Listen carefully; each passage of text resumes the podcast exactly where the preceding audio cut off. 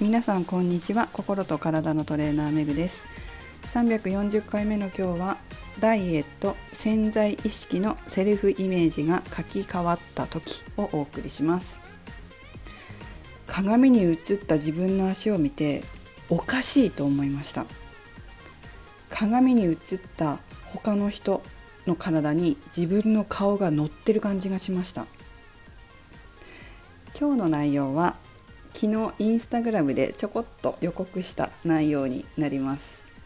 えこんな私私じゃない鏡の中に映る自分を見て違和感を感じました。ダイエット成功者の言葉って書いたんですけどこれはですねおとといダイエット心理学インナーチャイルドダイエットを全4回受講して終了した受講生様の言葉です。言ってる意味これ分かりますでしょうか？えー、自分で鏡を見ます。見た時におかしいと思うんですよ。何がおかしいかっていうと私こんなにお腹出てないとかね。私こんなに脂肪がない。はずなのに。こんなに足太いはずないのに。なんで映ってる自分は足が太いんだろう。お腹が出てるんだろう。みたいな感じです。そんなこと思ったことある方いらっしゃいますか？これ実は私も経験したんですよ。どうして経験したかっていうと真面目に潜在意識をのセルフイメージを変える誘導瞑想を真面目にやったんですよ。私結構ガチでやるタイプであのやるんだったらなんていうの成功したいというかやるんだったらちゃんとやりたいあのなんていうのかな。私も結構効率と効果を重視するタイプなのでやるんだったらガチでやりたい。やるんだったら結果を出したい。時間とかお金とかを無駄にしたくないみたいなタイプなんですよね。なのであの自分のものにしたいんです。なんか習った時とかに。でその方が有益じゃないですか。だからガチでやるんですけどこの一昨日の受講生さんもガチでやったんですよ。ガチでやってくださったんで多分ここまで変わったんだと思います。どういうことかというとあのこれフラクタル心理学のマスターコースとかあとフラクタル心理学で発売している手帳とかそれから美容瞑想、えっと、美容健康コースとかにも実は載ってるある誘導瞑想なんですけどこれインナーチャイルドダイエットにもあるんですね。で、えー、ダイエットで成功した自分のイメージに潜在意識を書き換えるっていうワークがあってそれをやるんですけどそれが結構ガチでやるとこういう風に潜在意識のセルフイメージが変わっちゃって鏡に映ってる自分がおかしいって思うようになるんですよ。でこれ美容とか仕事とかでもそういうことがあって私も今すごい仕事に関するこう目標とかが新しくできたので、えー、そういった面もありながらあっていろいろこう誘導瞑想とかいつもやってるんですよね。セルフイメージを書き換えたり現実を変えたりするために潜在意識変えたりするんですけどあのここまで変えると現実と自分の思い描いてる頭の中にある自分自身にギャップが感じられるようになるんですよ。おかしいぞと。えここんなにこれが本当の私じゃないぞと。いうふうになってくるとその現実と脳を埋める差を埋めるために努力すごいするようになるんですよ。しかもこう苦じゃないんですよね。その努力がこうやりたくてやってるみたいな。だってなぜかというと私って本当はこうじゃないもんって思ってるからおかしいなと思ってそっちの方に近づけるように行くんですよ。現実を動かそうとし始めるですよね。なんか現実化させていくっていうか。それでダイエットとかもあの成功していくんですよ。そのセルフイメージに近づくように行動するから。これが書き換わってないとどうなるかっていうとやらないんです。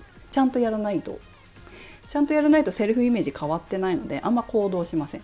なんでなぜならこう鏡に映った自分を見ても昨日言ったっけ？昨日放送で話したかな？話してないかもしれないな。話したかな？えっと見ても自分らしい自分って感じちゃうんですよ。鏡に映ったちょっとぽっちゃりした自分見て私らしいと思ってるわけ。これが私って無意識に思ってたりするんですよ。あとはまあ、私このままでいいやみたいな、まあ、私このままでいいしこのままで十分幸せだしって思っちゃうことあるんです。ダイエットしててもなかなかうまくいかない人って。そうするとそれ以上痩せないんですよね。つまり潜在意識の中の自分自身自分らしい自分だと感じているのが今現在の自分なのでそれで鏡見ても何の違和感もないですよね。私が映ってるっていう風に普通に認識しちゃうのがまあ変えない人はみんなそうだと思うんですけど、まあ、それが一般的ですよね。なのでこれ以上何かこう痩せようというふうに努力努力っていうかね頑張ろうと思わないだけどもう潜在意識は痩せた自分が出来上がってるんですよね。変えると。あれおかしいってなるんですだから鏡見た時に。あれ私の中の脳の自分のイメージはこうなのに鏡見ると違うみたいな。